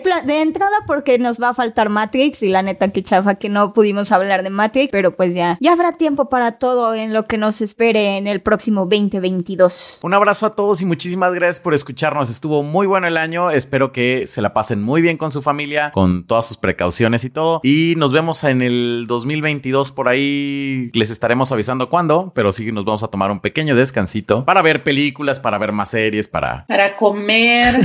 Yo me voy a dedicar a comer, eso es lo que voy a ¿Y hacer. beber? Y beber probablemente, pero lo importante acá es la comida y además como tengo a mi madre en mi casa, me va a estar haciendo empanadas y cosas así. Uf. Están invitados, por supuesto, a, a comer conmigo. Les deseo a todos muy, muy feliz Navidad. Clara les deja su dirección dirección en la descripción. Ah, sí. a ver, si, si tocan todos los timbres de la ciudad, si lo encuentran, les invito a unas empanadas. Va. Nueva dinámica. No, les deseo muy feliz Navidad, muy feliz Año Nuevo. Espero que comiencen bien. Cuídense, por favor, y vacúnense. Y ya, hagamos del 2022 un mejor año. Felices fiestas a todos, gracias por su apoyo, los TTQM, y pues nos vemos en el 2022. Bye. Nos vemos. Bye, chao. Bye.